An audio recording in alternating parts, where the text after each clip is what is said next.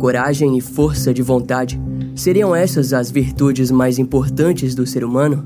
Bom, sem dúvidas é uma pergunta com várias respostas, mas no vídeo de hoje vamos conhecer histórias de pessoas que ultrapassaram os seus limites para conseguirem sobreviver a algo inimaginável. Situações onde qualquer um de nós duvidaria da chance real de sobreviver. Porém, essas pessoas encontraram forças em si mesmas e garantiram que suas histórias tivessem um final justo. E agora é hora de conhecermos os momentos mais infernais na vida dessas pessoas e entendermos como elas saíram vivas disso tudo. Kaylee Cuoco for Priceline. Ready to go to your happy place for a happy price? Well, why didn't you say so? Just download the Priceline app right now and save up to 60% on hotels. So, whether it's Cousin Kevin's Kazoo concert in Kansas City, go Kevin, or Becky's Bachelorette Bash in Bermuda, you never have to miss a trip ever again. So, download the Priceline app today. Your savings are waiting. Go to your happy place for a happy price. Go to your happy price, Priceline. O primeiro caso começa em meados de 1984, quando uma jovem de 17 anos, chamada Lisa McVeigh Noland, estava encarando o próprio inferno em sua vida na cidade da Baía de Tampa, na Flórida. Naquela época seria normal uma mãe ter orgulho de sua filha e incentivá-la ao sonho americano de ter um emprego, marido e filhos. Porém, para Lisa era diferente. Sua mãe não passava de uma mulher viciada em drogas que jamais teve condições de cuidar dela ou de nutrir sonhos em sua mente. Para piorar, a garota vinha suportando longos três anos de abusos sexuais por parte do namorado de sua avó na casa onde vivia com eles. Daquele modo, em dezembro de 1984, ela estava pronta para tirar sua própria vida. Lisa já havia até mesmo escrito um bilhete de suicídio. Mas o que ela não esperava era que uma reviravolta brutal em sua vida faria com que sua vontade de viver passasse a transbordar em si mesma. No dia 3 de novembro de 1984, Lisa estava voltando de bicicleta para casa depois do seu turno na loja de donuts local. Eram duas horas da manhã quando ela passou na frente de uma igreja completamente exausta, mas antes que pudesse ter tempo de descansar, alguém simplesmente a agarrou por trás de sua bicicleta. Imediatamente, Lisa começou a gritar histericamente. Em resposta, seu agressor pôs uma arma em sua cabeça e disse para que ela ficasse quieta antes que ele estourasse o seu crânio. Aquele instante de medo a fez relembrar dos momentos em que era ameaçada por uma arma pelo namorado de sua avó. Lisa estava acostumada com aquilo, mas não estava pronta para morrer. Devido à situação perigosa que se encontrava, a garota disse ao seu agressor: Farei o que você quiser, só não me mate. A partir daí, a coragem e determinação de Lisa seriam suficientes para garantir sua vida e a morte do seu agressor. Depois de amarrá-la, o agressor a violou dentro do veículo, que Lisa pôde identificar mais tarde como um Dodge Magnum vermelho. Nos próximos minutos daquela madrugada, Lisa tentou prestar atenção em todo o trajeto, mas era algo muito complicado de se fazer. Assim, quando foi levada para o apartamento do homem, ela lutou em meio ao terror para suportar cerca de 26 horas de violência sexual, torturas e abusos. No fundo, ela sabia que morreria e que ninguém jamais acharia o seu corpo. Naquela altura, seu agressor, que viria a ser identificado como o assassino em série Bob Joe Long, já havia assassinado pelo menos oito mulheres e cometido dezenas de ataques sexuais. Sua onda de mortes havia começado em 1984, mas Bob já vinha violentando mulheres através de anúncios de classificados desde o início dos anos 80. Durante o cárcere, Lisa pôde ouvir diversas vezes o jornal local contando sobre o desaparecimento da garota, mas Bob deixava bem claro que ela não deveria gritar ou demonstrar resistência, muitas vezes a ameaçando para obter o controle. Com a certeza de que seria morta, Lisa começou a distribuir o seu DNA em todas as partes do apartamento, principalmente no banheiro. Ela até mesmo deixou um dos seus clipes de cabelo cair no carpete do apartamento. No fundo, Lisa tinha esperança de que, se fosse morta e as autoridades encontrassem o culpado, a justiça poderia ser feita em seu nome. Além de fazer aquilo, ela demonstrou um nível alto de manipulação ao contar para Bob diversas histórias e acontecimentos falsos sobre o seu pai, que era um homem doente e cuidado apenas por Lisa. Em alguns momentos de conversa, ela tentou humanizar o lado sensível que o seu agressor parecia lutar para garantir que continuasse a existir. Foi então que, por algum motivo, Bob decidiu que levaria Lisa para casa. Antes disso, o criminoso a pôs num carro e visitou um caixa eletrônico e um posto de gasolina. Depois deixou Luísa atrás de uma empresa, onde disse para ela esperar cinco minutos antes de tirar a venda para que ele pudesse ir embora. Entre aspas, diga ao seu pai que ele é a razão pela qual eu não matei você, disse ele. Após passar pelos minutos de medo e incerteza, Lisa tirou a venda e correu de volta para casa. Contudo, ao chegar, o namorado de sua avó a espancou e a acusou de ter fugido. Inicialmente ninguém da casa acreditou na história da garota, mas mesmo assim a polícia foi chamada. Lisa se mostrou confiante e forte em dizer para o próprio sargento de polícia de Tampa, Larry Pinkerton, todos os pequenos detalhes que lembrava sobre o crime. A polícia possuía diversos motivos para acreditar que seu agressor poderia ser o assassino em série que estava atuando na região, mas precisariam de muito mais para conectar os pontos. Larry chegou a querer hipnotizar a garota para fazer com que Lisa se lembrasse de detalhes mais profundos sobre o ataque, mas o namorado de sua avó não permitiu aquilo. Por sorte, Lisa conseguiu dar novas descrições do sequestrador, do veículo e da rota que haviam feito no dia em que foi libertada. A polícia investigou cada ponto até chegar em Bob Joe Long e iniciaram uma operação de vigia do suspeito. No dia 16 de novembro de 1984, ele foi formalmente acusado e preso por agressão sexual sexual e sequestro de Lisa McVeigh Noland. No ano seguinte, Bob foi ligado a pelo menos 10 assassinatos e considerado culpado de assassinato em primeiro grau e sentenciado à morte. Após os piores momentos de sua vida, Lisa praticamente recomeçou toda a sua história. Ela acabou indo morar com seus tios carinhosos e começou a trabalhar em diversos empregos diferentes. No ano de 1994, Lisa começou a trabalhar para o Departamento de Parques e Recreação do Condado de Hillsborough, onde denunciou um arrombamento no escritório. Quando o delegado foi ao local, ele disse o seguinte: você tem a atitude para ser uma policial, já pensou nisso? Aquelas palavras jamais saíram de sua cabeça, até que cinco anos depois ela foi transferida para o gabinete do xerife do condado de Hillsborough como despachante e tornou-se vice-reserva. Em 2004, Lisa se viu na academia de polícia e mais tarde foi transferida para o mesmo departamento que encontrou e prendeu o assassino em série, Bob Joe Long. Nos dias de hoje, ela atua na unidade da Polícia de Combate a Crimes Sexuais e na Proteção de Crianças da Flórida. Em seus dias de trabalho, Lisa costuma usar sua história para ensinar os novatos a como lidar com situações perigosas e de risco, além de fornecer palestras para jovens. No ano de 2019, Bob Joe Long foi executado na Flórida. Lisa foi chamada para testemunhar a execução e tratou de sentar-se na primeira fila. Após a execução, Lisa disse aos jornais: eu queria ser a primeira pessoa que ele visse, mas ele não abriu os olhos antes da execução. Os eventos marcantes pelos quais foi submetida ao longo de sua vida moldaram Lisa McVeigh. De vítima, ela se tornou a justiça para milhares de outras crianças e adolescentes que, assim como ela, poderiam vir a se tornar vítimas de agressores sexuais como Bob. Lisa continua a dedicar sua vida ao combate ao abuso sexual em diferentes cenários, sempre levando consigo sua história como o principal combustível para que a justiça seja feita. Nosso segundo caso se passa no Brasil em uma situação horrível que, infelizmente, vem se tornando cada vez mais comum em nosso país. Entre aspas, a gente nunca imagina que uma pessoa que um dia disse que amava vai nos matar. Mas a tragédia não aconteceu do dia para noite. Teve indícios, agressões verbais e físicas, disse a ativista Bárbara Pena. Bárbara Pena disse isso após passar por uma série de ataques físicos brutais no ano de 2013, mais especificamente no dia 7 de novembro daquele ano.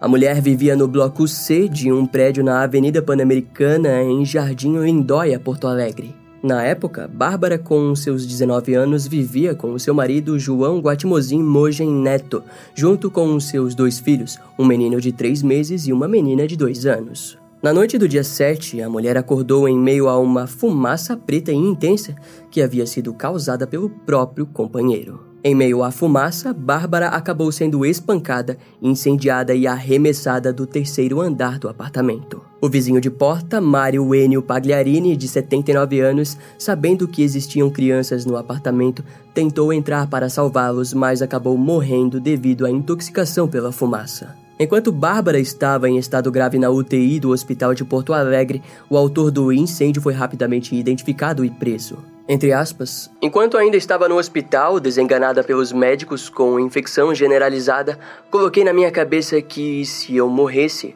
a versão seria diferente. E claro, a todo momento da minha internação, sempre achei que meus filhos estavam bem. A minha luta por justiça sempre foi acreditando nisso, achava que sairia dali para cuidar deles. Só soube o que tinha acontecido com eles quatro meses depois e nem pude me despedir.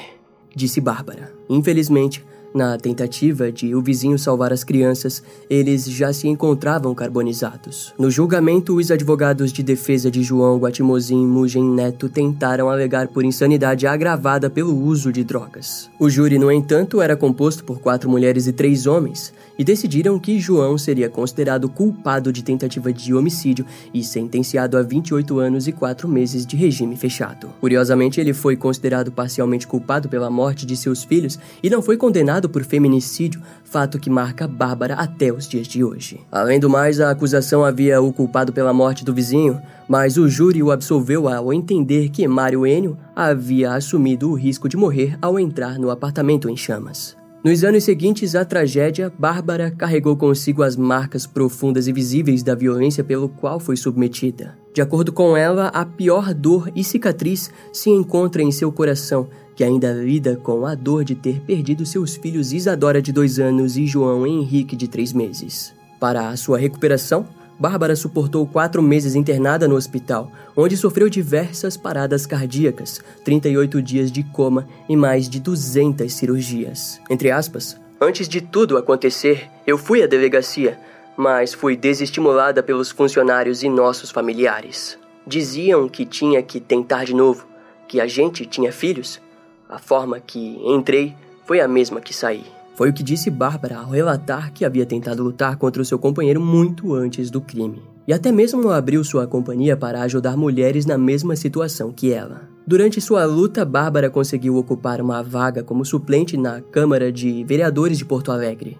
Mas seu maior foco foi de recuperar e recomeçar sua vida, missão que ela conseguiu muito bem, ao se casar novamente e ter uma filha. Em 2020, segundo a ONU, o Brasil ocupava o quinto lugar entre 84 países no ranking de que matam mais mulheres devido ao feminicídio. Mais de 1.350 mulheres brasileiras são assassinadas devido à misoginia e em 230 mil casos registrados ocorrem a lesão corporal dolosa. Nesse ano de 2022, os feminicídios subiram 35% no primeiro trimestre após uma queda em 2021, voltando assim ao mesmo status de 2020. Bárbara luta pela mudança na Lei Maria da Penha, onde diz que uma profissional de psicologia deveria existir em cada delegacia da mulher além de que um lugar para atendimento à mulher deveria existir em cada estado, assim como uma lei de que todo cidadão que omitir uma violência à vista será considerado cúmplice.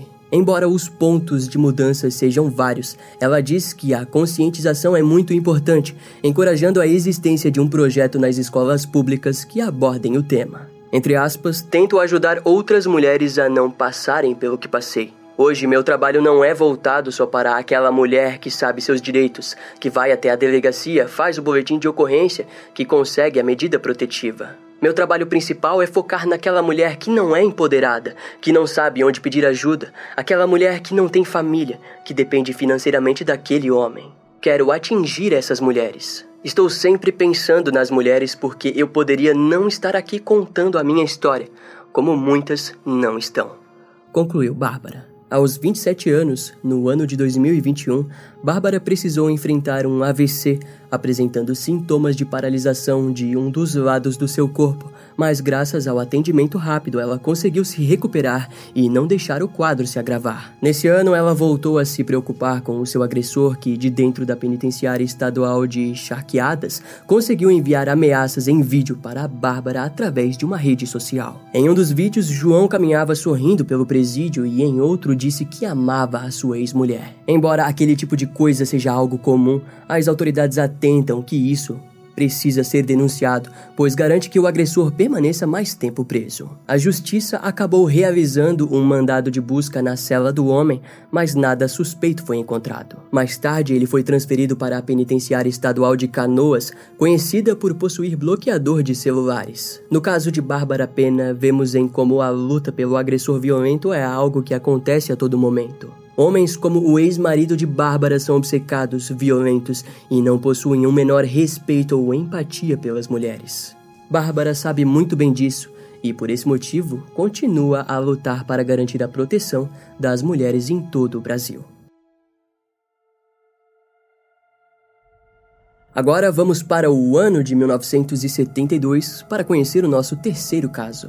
Nesse período, a família Steiner era a típica família bem estruturada norte-americana que vivia o sonho americano. Mas em dezembro daquele ano, tudo mudaria para o casal Delbert e Kay Steiner. Na tarde do dia 4 de dezembro de 1972, o filho do casal de 7 anos, Steven, retornava da escola como de costume quando foi abordado por um homem que disse ser um representante de uma igreja em busca de doações. O homem então questionou Steven se sua mãe estaria disposta a doar algo para a igreja e até entregou um folheto para o garoto. Steven acabou concordando em levá-lo até a sua casa e entrou no bilque branco do sujeito que viria a ser identificado como Edward Murphy. Contudo, ele logo se viu confuso ao chegarem em uma cabana afastada da região que Steven morava, mas que curiosamente ficava próxima da residência do seu avô. Na primeira noite, Steven foi molestado e 13 dias depois foi violentado sexualmente pelo mandante de Edward, Kenneth Pernell. Apesar de Edward ter sequestrado Steven, o verdadeiro monstro era Kenneth Pernell. No dia 17 de dezembro de 1972, Kenneth informou ao garoto que seus pais haviam passado sua custódia para ele, alegando que eles não o queriam mais. O garoto de apenas 7 anos ficou traumatizado com aquela informação e por aquele motivo se submeteu a viver com o seu agressor. Além disso, Kenneth passou a chamá-lo de Dennis Gregory Pernell. No primeiro ano, Kenneth o matriculou em diversas escolas diferentes e se passava pelo pai do garoto. Juntos, eles moraram em diversas áreas dos Estados Unidos, como Califórnia, Santa Rosa e Comte. Steven, ainda jovem, começou a ser influenciado a beber e Kenneth acabou encontrando um trabalho braçal, permitindo que Steven ficasse sozinho, mas ele simplesmente não saberia o que fazer se ele tentasse fugir. Depois de quase três anos, Bárbara Matias se mudou para a casa de Kenneth Pernell, onde juntos passaram a violentar sexualmente Steven.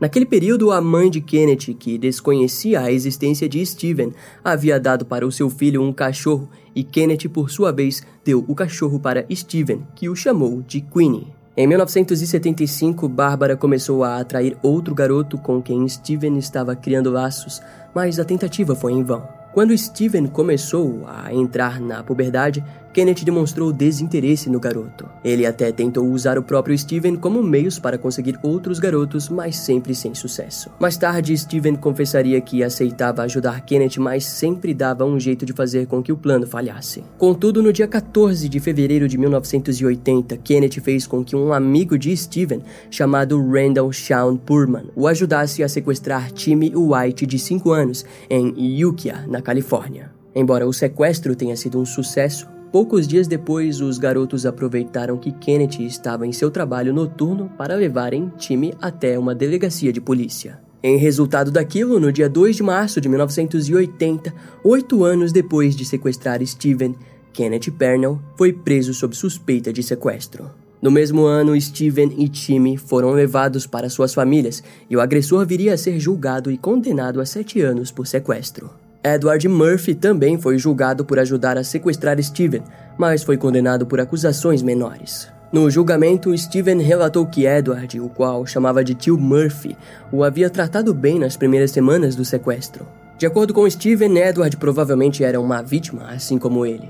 O alcance do caso foi tanto que fez com que a Califórnia sofresse mudanças em suas legislações envolvendo sequestros e permitindo que penas consecutivas fossem feitas. Após Steven retornar para sua família, ele logo mostrou problemas em se adaptar, principalmente porque seus pais o tratavam como o garoto de 7 anos que havia desaparecido, enquanto Steven já fumava, bebia e fazia o que queria. Entre aspas, voltei quase um homem adulto e ainda assim meus pais me viram no início como um filho de 7 anos.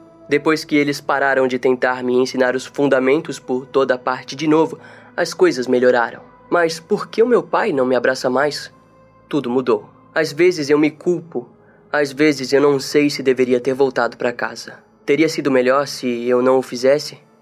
Disse Steven em uma entrevista. Durante seu progresso de tratamento psicológico, Steven evitou contar todos os detalhes dos anos que passou com Kenneth. Em 2007, a irmã do garoto viria a contar que Steven não havia procurado ajuda profissional porque o pai deles dizia que ele não precisava de ajuda. Em resposta, na escola, Steven começou a ser vítima de provocações pelo fato de ele ter sido molestado. Com o tempo, a relação dele com seu pai piorou e Steven se tornou um alcoólatra sendo assim expulso de casa. Em 1985, Steven se casou com Judy Edmondson, de 17 anos. O casal teve filhos, Ashley e Steven Jr. Fora de casa, Steven conseguiu se desenvolver melhor e até mesmo trabalhou em projetos contra sequestro de menores e deu entrevistas sobre os horrores pelo qual havia passado.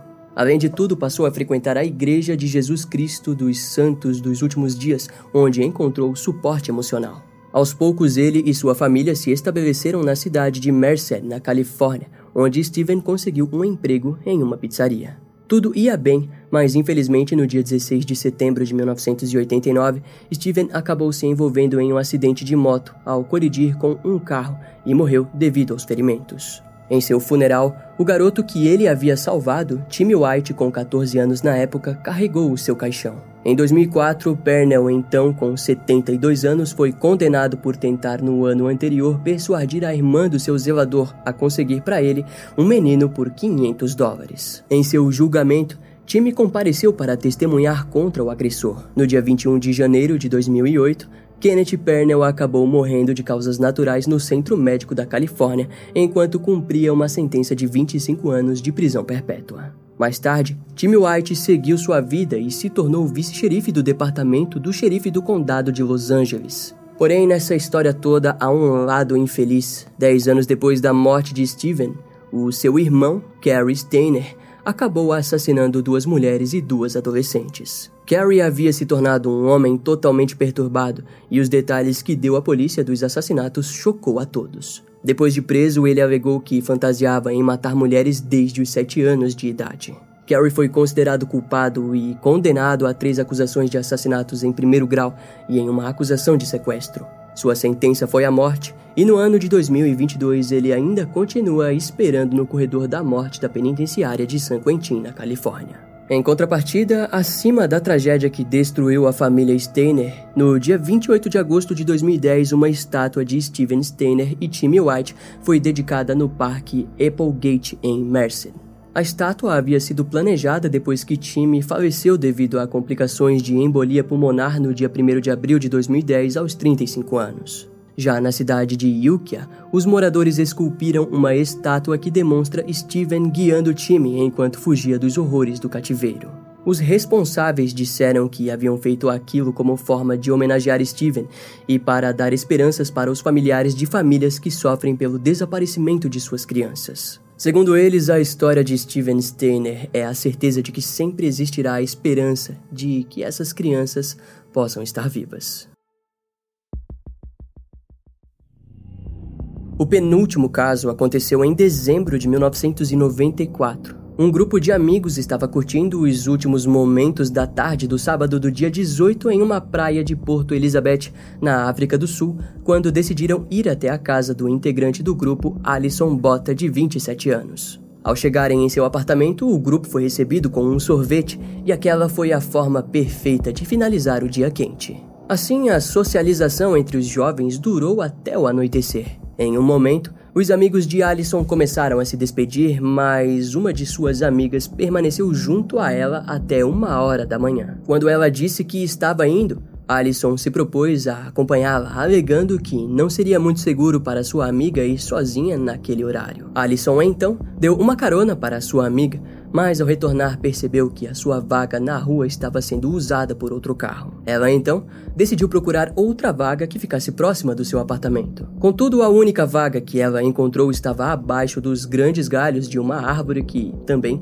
cobria as luzes da rua. Ainda no veículo, ela começou a pegar as suas coisas do banco de trás quando um homem desconhecido entrou no veículo e a rendeu com uma faca. Alison decidiu concordar com o homem e se manteve calma, depois de tomar a direção do veículo, ele tratou de informá-la que não a mataria, mas que precisaria apenas do carro. Apesar disso, os minutos passaram e nada do homem deixá-la ir. Alison chegou a dizer que entregaria os documentos do carro e todo o resto e que só queria descer do carro. Porém, a oferta foi negada pelo criminoso que contou que alguém havia roubado sua TV e que precisaria de um carro desconhecido para ir cobrar o que era seu. O homem se apresentou como Clifton e pouco tempo depois parou o veículo para que mais um amigo entrasse. O segundo homem se apresentou como Tenus e Clifton apresentou Alison como sua amiga. Mais tarde, ela relataria que Tenus era um homem com uma energia pesada e repleta de maldade. Depois disso, Clifton os levou até uma área completamente isolada e desértica. Ao chegarem,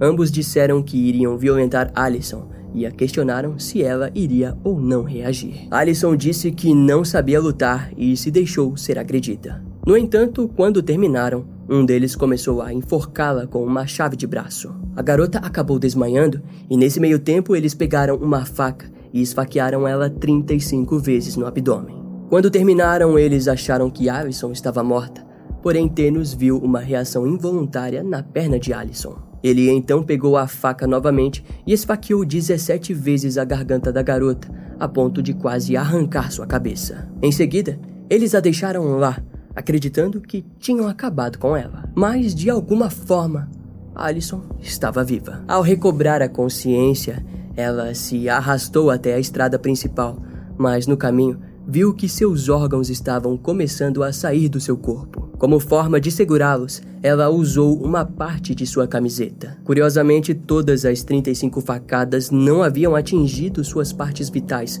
mas os ferimentos a deixaram em um estado que ela não sentia nada da cintura para cima. De forma milagrosa, os furos que foram feitos em sua garganta estavam ajudando ela a respirar naquela situação. Mais tarde, Alison relataria que durante esses instantes esmagadores, ela pôde se ver fora do seu corpo e sentiu que teve a escolha de morrer ou tentar voltar para ele. Após isso, ela obteve sua consciência e tentou se levantar. Ao conseguir, Alison tentou andar, mas percebeu que sua cabeça começou a pender e a se soltar, e ela lutou para conseguir segurá-la. Até que em algum momento um veículo passou mas a cena do estado da garota fez com que ele acelerasse ainda mais. Por sorte, o próximo veículo que passou decidiu parar para ajudá-la. A pessoa se deparou com a cena grotesca do estado de Alison, mas mesmo assim chamou por uma ambulância que demorou cerca de uma hora para chegar. Ao entrar no hospital, Toda a equipe médica foi chamada para trabalhar em cima do caso de Alison. Um tubo foi instalado na garganta e seus órgãos foram limpos. Depois, o pescoço da garota foi reconectado. A polícia foi rapidamente acionada, pois os médicos sabiam que era praticamente impossível para a garota sobreviver por muito tempo com aqueles tipos de ferimentos. Nitidamente, ela havia sofrido um ataque sexual e tentativa de homicídio. Daquele modo, os investigadores amostraram uma lista com a foto de vários criminosos. Depois de algum tempo, Allison identificou os dois agressores e também descobriu que Clifton possuía um nome verdadeiro de Franz. Ambos eram conhecidos por violência sexual e por praticar rituais satânicos na região. Mas, mesmo com a identificação, os investigadores precisavam de uma declaração oral da vítima. Devido ao tubo introduzido na garganta de Allison, os médicos informaram que ela não poderia falar. No entanto, Alison clamou para que eles retirassem o tubo para que ela desse o seu depoimento. Embora o médico tenha ficado receoso, ele entendeu o que deveria ser o último pedido da garota. Ao conseguir dar o seu depoimento, O segundo milagre ocorreu quando eles botaram o tubo e o corpo de Alison reagiu positivamente. Durante as próximas semanas, ela se recuperou bem e a costura em seu pescoço cicatrizou de forma limpa. Embora o seu útero estivesse totalmente destruído, ela continuou a buscar forças para continuar viva. Naquela altura, Tenus Kruger e Franz Ditoir já haviam sido presos e foram declarados culpados em oito acusações de sequestro, estupro e tentativa de homicídio. Em agosto de 1995, a dupla foi sentenciada à prisão perpétua sem possibilidade de condicional. Ao se recuperar, Alison começou a focar os seus esforços para lutar contra a violência sexual, se tornando assim uma porta-voz das mulheres, viajando para mais de 35 países diferentes. Todas as pessoas que atenderam Alison naquela noite tiveram suas vidas alteradas. Mesmo após anos do caso, o anestesista Dr. David Comey ainda derrama lágrimas ao relembrar daquela noite. Atualmente, Alison continua sua vida com filhos e marido na cidade de George, na África do Sul, e filmes foram feitos de sua história. Entre aspas, eu nunca menti para os meus filhos. Eu não queria que eles descobrissem o que aconteceu pegando meu livro ou vendo o filme, mas eu nunca disse a eles mais do que eles estavam pedindo. Meu filho mais velho tinha cerca de 5 anos quando perguntou por que eu tinha uma cicatriz ao redor de todo o meu pescoço. Eu apenas disse: Mamãe se machucou e às vezes, quando você se machuca, fica uma cicatriz depois. E isso foi o suficiente. Eles se orientam naquilo que são capazes de digerir. À medida que envelhecem e podem compreender mais, eu irei contar. Disse Alison. O criminoso Franz até tentou entrar em contato com o diretor do filme para propor um acordo onde ele daria uma entrevista em troca de um cartão de perdão assinado por Alison. Além de exigir os lucros dos livros e filmes, como também as palestras por quais estavam fazendo ao lado de Allison. Obviamente a oferta foi recusada e quando o filme foi lançado, foi um sucesso. O caso de Alison Bota, sem dúvidas, é o exemplo radical de até onde a força de vontade humana pode nos levar e de alguma forma há uma beleza única nisso que nos faz ainda mais humanos.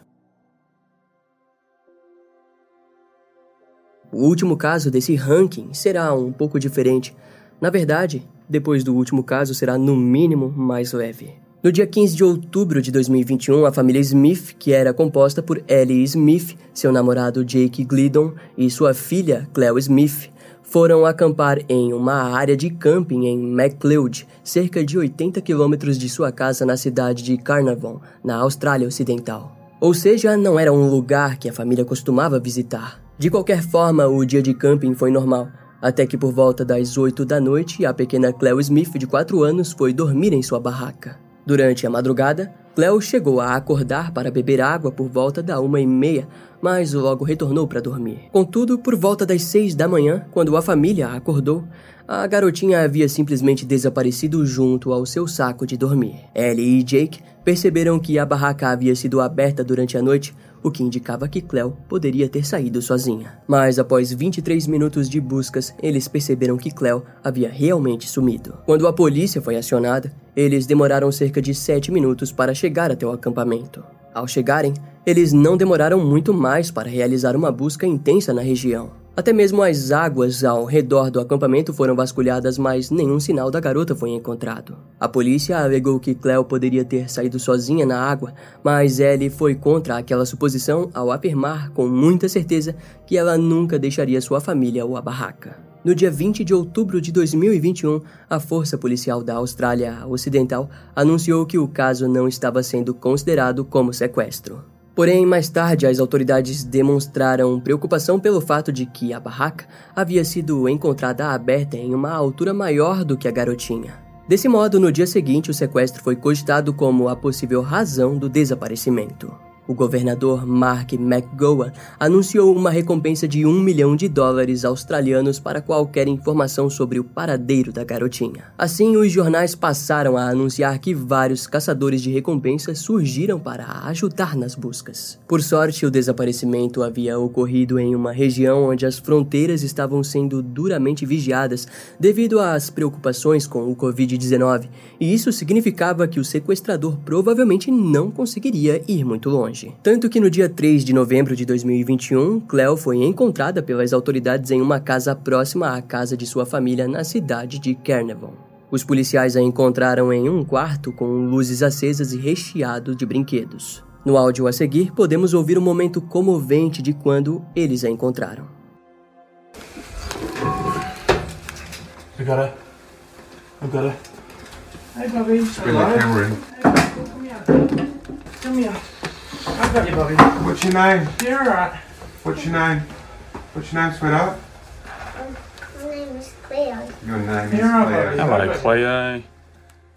No mesmo dia, ela foi levada para sua família. Depois do reencontro, segundo o vice-comissário Cole Blanch, Terence Darrell Kelly, de 36 anos, foi um forte suspeito depois que a investigação levou até a sua casa. Ao que parece, testemunhas disseram que haviam visto o carro de Terence saindo do acampamento no dia do sequestro. Depois que um mandado foi obtido, eles rapidamente invadiram o local e prenderam Terence enquanto ele dirigia pela cidade. O jornal West Australian disse que o sequestrador era um homem quieto e reservado, mas conhecido por todos os vizinhos. A ABC News entrevistou um vizinho que disse ter visto Terence chegando em casa com fraldas, o que na época soou bem estranho. Quando Terence foi levado para a delegacia, ele tentou se automutilar, mas foi impedido e levado para interrogatório. O crime foi descrito como oportunista e o sujeito foi acusado por sequestro de menor. No dia 5 de novembro de 2021, Terence se declarou culpado através de uma chamada de vídeo feita na prisão de Casuarina, na Austrália. No encerramento de toda essa história, o governador do estado da Austrália Ocidental, Mark McGowan,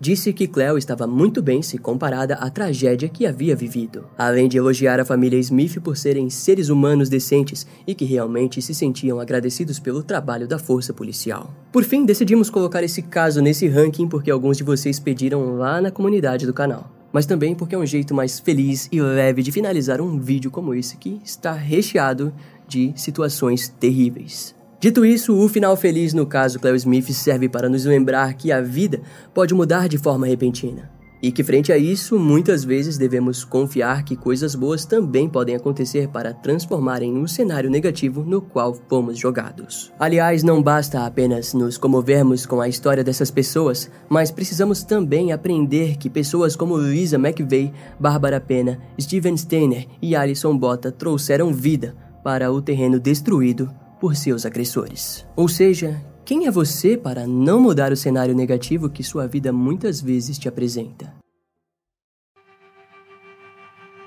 Esse caso vai ficando por aqui. Eu espero que você tenha gostado. Não esquece de me seguir nas outras redes sociais. Meu Instagram é brian.m com dois M's, E-M-M-E. E não deixe de conhecer o meu canal no YouTube com os episódios mais recentes que irão demorar um pouco mais para vir aqui pro podcast. Eu vou ficando por aqui, até a próxima e tchau.